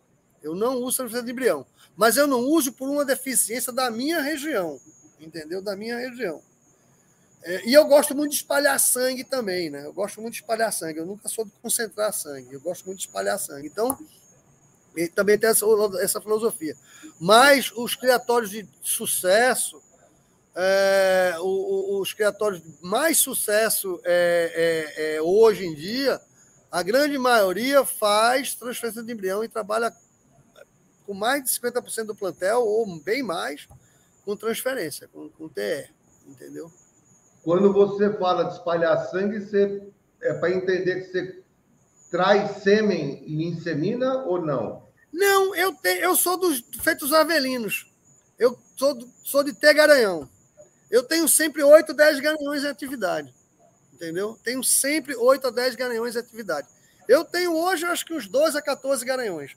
É, pelo menos uns mais da metade disso em sociedade entendeu? E uns quatro ou cinco só meus. E todos de linhagem diferente. Eu tenho do Haiti Caxambuense, eu tenho do JB, eu tenho do Favacho, entendeu? Eu tenho Gironda, entendeu? Eu tenho um, um, um, um musigoto Pampa de Preto, também de sangue do Palácio de Tuverava. E assim vai, sabe como é que é? Eu vou espalhando sangue, eu vou espalhando sangue, eu vou. Eu, eu, eu faço, eu tenho dentro da, do, meu, do meu criatório, eu tenho umas famílias né? Não sei se você me entende o que eu vou falar. Tem umas famílias. Eu tenho uma família fechadinha no Favacho, embaixo e em cima. Entendeu? Eu tenho outra, outra famíliazinha fechada no Haiti Caxambuense. Entendeu? Ah, e aí eu, depois eu mesclo as duas. Aí eu tenho essa famíliazinha no Gironda. Entendeu? E assim, eu tenho uma família no Pampa, do JB Pampa, que é do, do reprodutor meu que foi grande raça nacional também, que é o predileto. Entendeu? Enfim, então eu vou, eu vou fazendo a mesclagem, tá entendendo? Eu vou fazendo uma heterozigose de sangue bem, bem interessante, sabe? Mas isso aí, isso aí, em termos de mercado, não é muito, muito, como é que eu posso dizer, de um apelo muito grande. Porque às vezes, quando você acerta a veia, né, a moda está no Haiti, aí você já está com o criador todo fechado no Haiti, você vai vender aquilo com facilidade danada, entendeu? Está fechado no Favacho, o pessoal agora está querendo abrir para o Favacho. Então, você vai vender aquilo. Né? Quando você é como eu, faz uma, uma diversificação muito grande, você nunca vai ter um, um boom, né? Mas também eu nunca vou ficar para trás, porque eu estou sempre ali mexendo com uma coisa e com outra. Então, é mais ou menos um, um pensamento defensivo no sentido de criador, sabe? Mas, mas bom. E o Pampa? Vende bem aí na região? Vende bem, vende bem demais, vende bem demais. Pampa vende bem Existe demais. um preconceito aqui embaixo e eu também vou aproveitar e perguntar se ele existe aí em cima, com relação à região anal do animal ser despigmentada.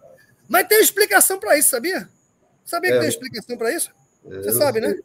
Que é o rabicho, né? Mas só que hoje em dia não usa mais rabicho, né? Então não tem, não tem mais sentido de ser, né? Mas tem. Cavalo daquilo branco ninguém quer. É. Meu pai, meu pai dizia muito, não sei se você já escutou isso, sobre sinais. Sabe? Sinais, né? Não sei se aí na sua região o pessoal é ligado com sinais, sinais no animal. Meu, aqui no Nordeste é muito. Então, o animal, quando tinha o pé esquerdo branco, né, chamava o agé, ninguém queria. Então, o papai dizia muito o seguinte: é, sobre sinais, né? Um é bom, dois é melhor. Três é ruim, quatro é pior. É, cinco é de lei e seis é cavalo de rei. sobre sinais, né? Aí tinha um cavalo que ele gostava que tinha quatro sinais. Né? Ele fazia, mas tem um sinal encoberto, tem um sinal encoberto. Só para dizer que. No que sonho não, dele, né? Fugir a regra. É. É. Papai era muito engraçado. Era, era um pecuarista bom danado. Me ensinou muito. E vocês criavam gado de que raça aí? Para corte então, leite? É, é, mais gado de corte, cruzamento industrial, entendeu? Cruzamento industrial sempre foi. Não foi nada de leite, não. A gente era sempre gado de corte. Porque a gente foi passando aos poucos para cana-de-açúcar, cana-de-açúcar, cana-de-açúcar. Como eu te falei, ele também é advogado, também tinha, tinha, tinha a profissão dele, né? E, e, né? e a gente foi praticamente tomando pasto pela cana-de-açúcar, né? E no fim tinha cruzamento industrial, era mais para atender frigorífico, essas coisas assim. Nada, nada específico numa raça, não. Eu agora que estou com uma loucura. Eu tenho, eu tenho um, um, um gadozinho Piemontese. Já vou falar daquele das vaquinhas permanentes. Eu comprei um, uns touros e umas vacas permanentes, só que não dá para cruzar, não, porque o puro ele não nasce. Ele, a cabeça é tão grande que ele não passa na, na, na, na vagina da vaca, né? Então, você tem, às vezes, sacrificar a vaca para poder nascer o bicho, e é horrível aquilo. Aí eu desisti do touro, peguei as vacas, botei com, com o touro Nelore, nasceu um meio sangue bem interessante, ainda continuei com as puras, e agora estou colocando aquela raça Cindy. Sabe qual é a raça Cindy no meio? Pronto, estou colocando o Cindy em cima do Piemontese. Olha, tá muita gente de olho, viu? E eu vou dizer para você, tá, vai dar legal esse negócio, vai dar muito legal. Muito legal. É, tem muita gente satisfeita com ele. É, o Cindy é bom. Aqui no Nordeste, principalmente, é muito bom. Tem até Mas... uma coisa engraçada. Vamos, vamos, vamos tornar engraçada aqui a, a história, bora? Posso contar uma, uma piada aqui? Pode, eu tava... claro. Eu, não é piada, não, é falta verídico. Eu estava na Nacional com um amigo mineiro, né? E, e, a gente conversando, não sei o quê, ele conhece toda a minha história, me conhece, já veio aqui e tudo. E chegou outro mineiro do lado dele, né? Aí disse: Ah, isso aqui, isso aqui é lá do Rio Grande do Norte, cria manga larga maçã. Ah, você cria manga larga maçã do Rio Grande do Norte? Que legal, pô! Não sabia que lá no, lá no Nordeste o pessoal criava manga larga maçã. Ah, criamos sim, não sei o quê. Você tem quantos manga larga machador? Aí eu disse: Rapaz, minha tropa está em torno de 250. Mas... Aí ele abriu o olho e fez: Pô, manga lá, você tem 250 manga larga machador no Nordeste? Pô, que legal! E você queria também criar gado? Eu digo, cria. Qual gado que você cria? Eu tinha seis vaquinhas piemontese e um touro, sabe? Aí, e esse meu amigo sabia, né? Aí ele chegou a mim, qual é a raça que você cria? Eu digo, piemontese. Piemontese? Isso é uma raça italiana. Eu disse, pô, que legal! E quantos você tem? Eu disse, eu nem conto. esse cara, Herman, ele, porra, ele imaginou que eu tinha duas mil Aí o meu amigo começou a rir, pô, ele tem sete bichos, pô. É, 250 manga larga macho não. O cara, quando é muito curioso, ele entra mesmo, não tem jeito, né? Ele mesmo se entrega. É. Mas é isso aí. Ô, Rogério, a gente precisa muito se encontrar pessoalmente. Com certeza, com certeza. Com certeza. Bater um papão, Vamos. né? Ver tropa, uma é. hora tem que acabar logo esse negócio dessas restrições todas. É, verdade, verdade. Já verdade. devia ter acabado, porque está todo mundo vacinado, é. então já passou da hora, né? É. É, mas não vai faltar oportunidade. Se você for para Belo Horizonte agora na próxima exposição, você dá um toque para a gente aí, por favor. Com certeza. Nós vamos fazer questão de ir lá prestigiar.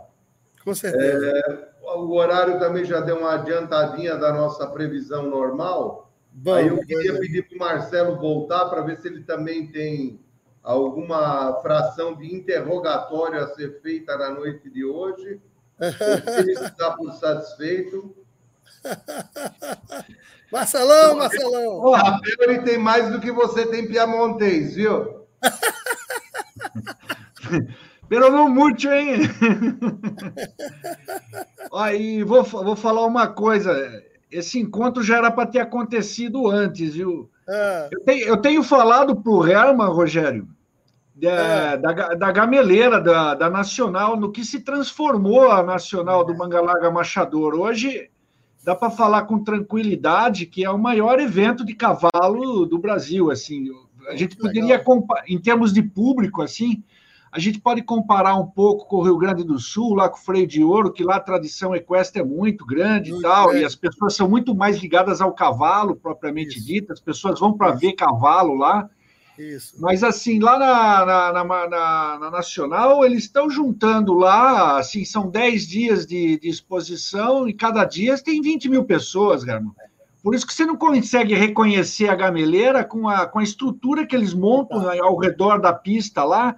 E é ali mesmo, né? É, aqueles galpões que tem ali, que, é, que, antigamente eram cocheiras de gado ali, aqueles galpões, eles, eles colocam em leilão aquilo, que são comercializados a mais de 200 mil reais, assim, fácil, fora a estrutura é depois que o, que o expositor coloca, né? É verdade.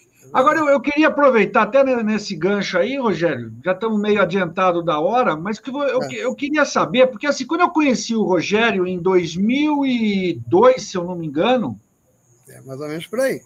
E nós fizemos, fiz cavalgada, já andei mais de 2 mil quilômetros de cavalo lá com o Rogério no Nordeste. Lá. E, e nós fomos em algumas nacionais juntos, fizemos até o caminho do Marchador lá, que teve uma seletiva lá no Rio Grande do Norte, depois nós fomos lá para Vale do Jequitinhonha.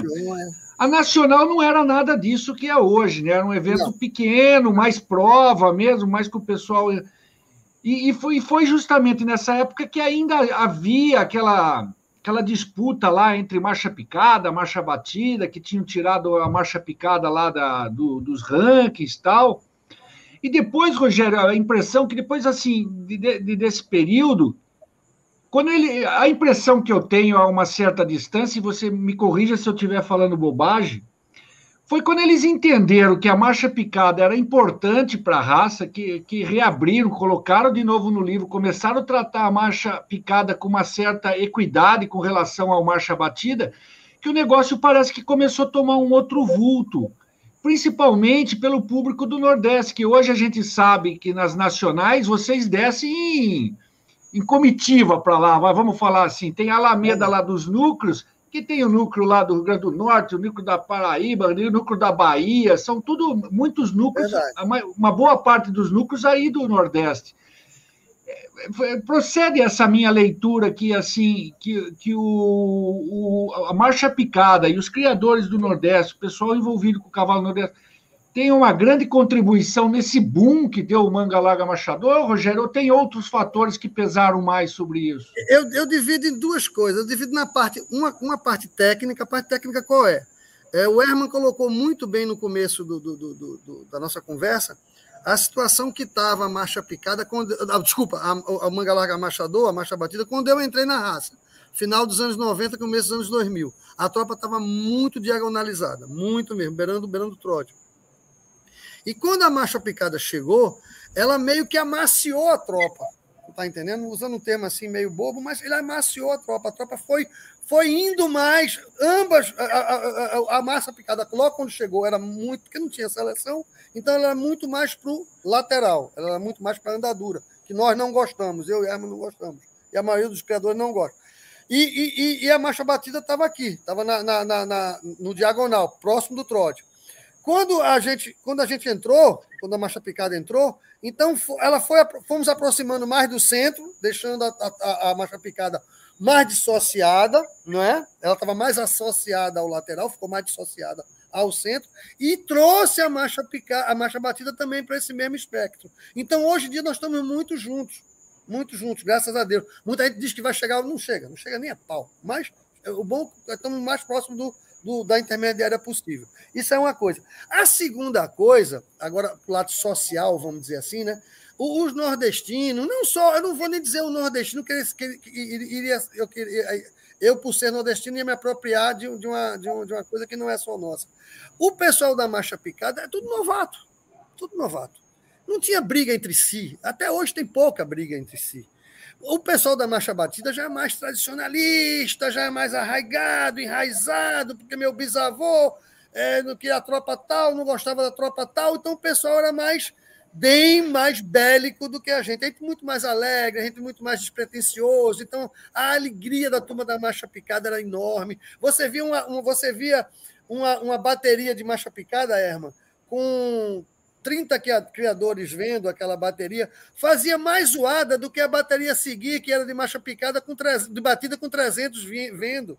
Entendeu? Nós, os 30 da marcha picada, fazia muito mais zoada, fazia, trazia muito mais alegria do que. Estou exagerando que 300, mas do que 100 da marcha batida. Então, isso aí realmente trouxe um novo, né, um novo, uma nova dimensão para a Nacional. E realmente, como você falou, a Nacional hoje é um evento, viu? Pelo amor de Deus, bicho. A marcha, olha, a CBM, que é um. um nem se compara. Eu vou passar uma semana agora em Salvador. Eu estou indo no final do. Eu vou ficar de segunda a domingo, pô, lá em Salvador. Eu estou levando, acho que, entre animais que eu estou levando e que clientes meus estão levando, eu acho que vai ter oito, dez animais meus lá só. E vou passar uma semana lá, quer nem saber, estou lá agarrado todos os dias. Bem, Rogério, tem, Marcelo, Marcelo, me desculpe, só uma colocação também. Tá. E aí eu quero ver a opinião do Rogério. É o seguinte: é, uma coisa que eu falo muito aqui na região sudeste, e depois para o resto do Brasil todo também, é que uma das, das grandes coisas que o Brasil devagarinho caminha é para a influência feminina no mercado do cavalo. É sabido que no hemisfério norte, mais do que 60% do que tange equidicultura já é dominado pelas senhoras, né? Verdade. Então, além de elas criarem muito bem, elas têm uma grande influência na família, porque também acabam levando os filhos para a equidicultura e etc. E na marcha picada, eu sempre digo o seguinte: se você pegar um animal de marcha batida, principalmente naquelas senhoras que têm um pouco de seio mais avantajado, elas sentem um pouco, tem uma, uma ligeira, um ligeiro, diria, desconforto, né? Verdade. Você nota que, embora ah, a turma critica a lateralidade, não sei o quê, mas ela não dando o impacto vertical no seio feminino, pelo menos aonde eu ando, eu percebo que as senhoras têm uma preferência maior pelo picado e pelo intermediário, principalmente as mais avantajadas, obviamente, em função da, das suas próprias características físicas, né? E é sabido que aonde anda o homem anda a mulher, fatalmente andam os filhos, né? É verdade. Então, isso também não há o que discutir. Eu imagino que as senhoras aí em cima, né? E aí é pergunta, eu não sei se tem alguém que tem animais de batido e se você escuta esse tipo de reclamação. Mas para nós aqui embaixo ela é meio comum. Meio comum. Aqui, Herman, é, a, a, marcha picada é tão dominante que eu, eu, participo de clube de cavalo de passeio, por exemplo, tem um clube nosso aqui que chama-se ACCPRN, é a Associação Criador de Cavalo de Passeio do Rio Grande do Norte. Nada a ver com, marcha, com manga larga marchador, não. Mas, é, se bem que 90% são manga larga marchador. Deve ter uns 70 membros, em cada cavalgada vem de 80 a 100 pessoas. Olha, é, pô, se tem 100 cavalos, 95 são de marcha picada, entendeu? E os 5 que são de marcha batida, às vezes é um cara que, que não, não sei lá, não, não tem oportunidade de comprar uma marcha picada, ou monta no batida mesmo, ou até uns que gostam, tem alguns que gostam, com toda certeza. Mas aqui no Nordeste é mais raro. E mulher andando de marcha batida. Tá, tem uma. Tem uma amiga nossa, tem uma amiga nossa que, que anda, que anda de marcha batida, uma só. É, um, é, é, é, duas amigas e uma anda na marcha batida. Para não dizer que não falei de flores, né? Mas tem uma só. Mas eu acredito Mas muito nesse... pesado? Tem os fios pesados? Não, não tem muito, não. Não tem muito, não. É, de repente é isso aí. Não tem muito, não. A Maria tem um ser normal. Mas eu concordo com você plenamente. Pá, não tem como.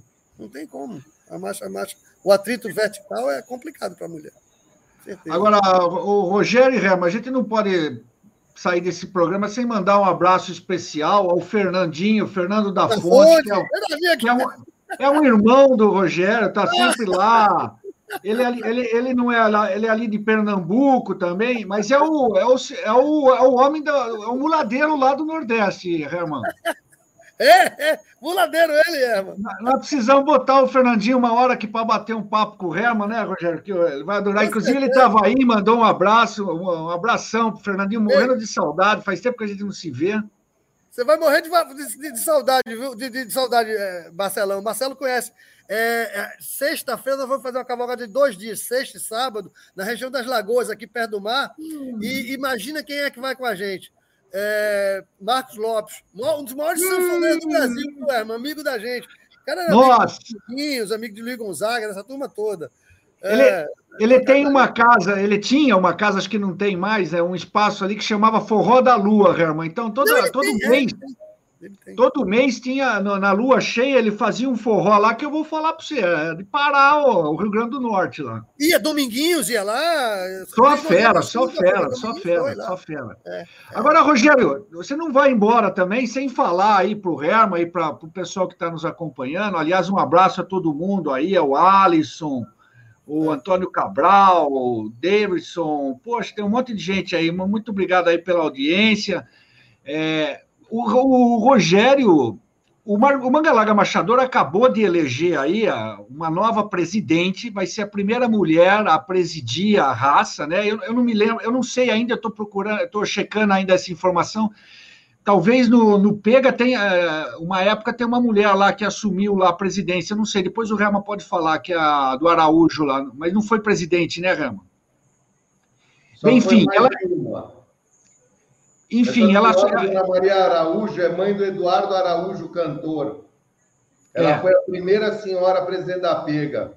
E depois teve a dona Lígia de Carrancas. A Pega já teve duas senhoras Aí. presidindo, presidindo uma raça que a turma, até uns 30 anos atrás, tinha medo de montar em boi mula. Mas tivemos duas senhoras brilhantes nas suas gestões. Então, e a Cristiana Gutierrez, que é uma criadora forte também aí na raça tradicional, ganhou a eleição com mais de 80% dos votos, e Rogério vai participar do conselho diretor técnico do CDT, né, Rogério? Verdade, é verdade. E queria que verdade. você falasse um pouquinho como é que você foi parar nisso aí, e como é que foi esse processo de eleição. Eu acho que, pelo menos, acho que foi meio tranquilo, com 80% de, de votos, foi, né? Foi, foi sim, foi sim. O Conselho Deliberativo Técnico, né, é, é um conselho que ele não, ele não pode ser formado antes, pelo menos pelo Estatuto Novo, antes, antes podia, né? Mas aí virava um cargo muito político, deixava de ser técnico para ser político. Por quê? Porque usavam pessoas para fazer parte do Conselho Deliberativo Técnico que tinha muita amizade, que tinha isso, tinha aquilo, de repente aquela pessoa não era nem tão é, tecnicamente, é, vamos dizer assim. É, preparada.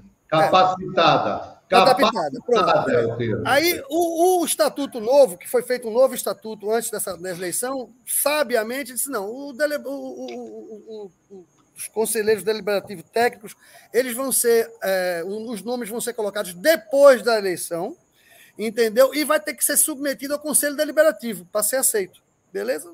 Tudo bem. Aí ela, ela, ela foi e fez a chamada, né? Fez a chamada, não tornou público, não pode tornar público, ela fez a chamada, são dois representantes da marcha picada no Brasil e dois e três representantes da marcha é, batida entre os criadores. E depois tem os representantes da, da Escola Nacional de Artes, né, que é o ENA, né, que são os, os, que fazem parte, que também, também é um grupo lá, que eu não sei o certo quantos são, que forma esse Conselho Deliberativo Técnico. E, e ela, tinha, ela falou né, para algumas pessoas teve várias reuniões. Ela disse: olha, os indicados né, vão ser é, Rogério Bivar e o Lucas Lira, que é uma pessoa maravilhosa, é um amigo meu, é um, é, ele apresenta cavalos também, é um veterinário, criador e apresentador também, entende tudo de manga larga machador. Não sei nem o que eu estou fazendo lá do lado dele, porque ele é uma sumidade. Mas isso me deixou muito lisonjeado. Ela, ela, ela, ela foi eleita, né? vai assumir agora em janeiro. Ela ligou logo para mim, passou um WhatsApp gravando um áudio, ratificando esse convite. E eu acredito que quando chegar janeiro, não sei, porque agora já passou a eleição, então eu já posso falar porque não é uma coisa que vai influir no resultado, né? Então, ela já falou para muitas pessoas, já tornou isso público. Então, acho que em janeiro nós estamos assumindo lá, se também o, o, o Conselho Deliberativo né, nos, nos, nos aceitar. Aí a gente vai fazer um bom, procurar fazer um bom trabalho, né? Parabéns aí, parabéns. Obrigado. Muito obrigado. Mesmo. Muito Temos obrigado. certeza disso. Que vai dar tudo certo também. Com certeza. Você merece é isso aí. Batalhador, lutador, tem consciência, tem amor na tropa, tem dedicação no que faz. Você está de parabéns. Obrigado, muito obrigado mesmo, amigão. E ó, vamos fazer o seguinte, para não deixar de fa fazer as coisas. Marcelão já é cobra criada aqui, né? Como ele mesmo falou, a gente tem não tem menos de 2 mil quilômetros batendo estribo juntos. Não estou falando de exagero, você sabe disso. Mas o Herman não tem nem um quilômetrozinho com ele, né? Vamos ver se a gente organiza aí uma cavalgada para eu ir por aí, uma, uma troperiça, ou para você trazer o Herman para cá, entendeu? Já vi que ele gosta de um vinhozinho, eu também. A gente vai agarrar os bigodes aqui, fazer umas cavalgadas boas por aqui, viu, Herman? Na beira-mar. Viu? Traz o Marcelão aqui. Marcelão vai servir de guia. Marcelão já conhece tanto que ele serve de guia. Marcelão vai como guia da gente. De vez em quando eu tenho que ir lá, para arrumar a tropa dele, sabe? Mas eu, eu, além de tudo isso, além de tudo isso, eu ainda quero ser cliente por uns dias do seu hotel aí. Ah, coisa boa! Vai ser um prazer. Vai ser um prazer, e... meu amigo. Vai ser um prazer enorme. Vou levar a véia e os filhos. Eu ainda tenho uma, duas rapinhas de tacho, um de seis e uma de dez. Opa! Né? E são criados bebendo leite de jumenta e montando em nome de burro As então, suas é... filhas vão brigar com os meus netos. É. Olha, eu, eu acho que quando Mas o Herman. menino, viu, Bivar? Toma Hã? cuidado com o meu menino, hein? Ah, é? Ele não pensa no negócio. Não, com esse dote de jumento, eu acho que eu vou achar é bom. Viu? Não, e o Helma. Tá... Não, e o, e o dia que o Helma bater aí, vai ser difícil ele voltar, porque ele gosta de tropa, e você é. tem a, e ele gosta de. Ele é apaixonado pelo mar, Rogério. Ele, esse cara é louco pelo mar. Oh, navegador, gosta de. de... Oh, então vai juntar isso aqui, viu? Vai gostar. Vai comer uns bons peixes, viu? Aí, ó, a vista aí do. Parabéns, Rogério. Obrigado, obrigado. Agora deu mais vontade ainda de ir. Ô, oh, coisa boa! Ô, Marcelo, ordens, vamos amigo, nós vamos junto lá. Mais ordens. Bora, bora. ah, essa aí, aqui, aqui, é a creperia, Herman, que tem que o pessoal que é um ponto turístico ali de Tibau, que o pessoal vai para ver o pôr do sol. Eu acho que é, é. é fantástico, é fantástico. É. Você viu que tem barco a véia, tem um catamarã aí, tá vendo? Tem pois é. lancha, é. tem catamarã, tem tudo aí. Tem uma lancha, né? Um catamarã e uma lancha, não é? É, um catamarã e uma lancha. Isso lancha aí. de rabeta, parece. É, uma lancha de rabeta. Isso deve ser motor, motor de, de 60, alguma coisa assim. É, agora, tem que, agora tem que fazer outra live só para falar de barco. Não é né? aquelas marbelas que explodem com motor de Opala, não, né? Não, não, não. não, não. Aí, Rogério. Aí você não me pega, não, hein? Coisa boa. Não, nós vamos combinar, gente. Vamos encerrar o programa. Já estamos com uma hora e meia passada aí. Eu Beleza. queria agradecer muitíssimo a vocês dois. É. E vai ser um prazer gigante a gente gravar um programa no futuro, se Deus nos permitir, até mais de um ao vivo em alguns parques e recintos pelo Brasil. Gente, muito, muito obrigado mesmo pela noite, né? E acho que nós vamos encerrar, Jago. Se você já quiser fechar a tela, meus amigos, obrigado. Obrigado a todos os telespectadores. Obrigado, Obrigado. a todos aqueles que nos apoiam, nos incentivam, mandam perguntas, fazem colocações, é, agradecem pelos programas. Estamos firmes aí na luta, né? E mais uma coisa só que eu esqueci de comentar, o Rogério Bivar, em algumas, alguns, em algumas revistas da Horse e do Marcelo, também é companheiro colunista nosso. Então, agradecendo a todos vocês por mais uma noite brilhante, a todos os amigos que nos assistem. Boa noite, Boa Brasil. Noite. Boa noite. Boa noite.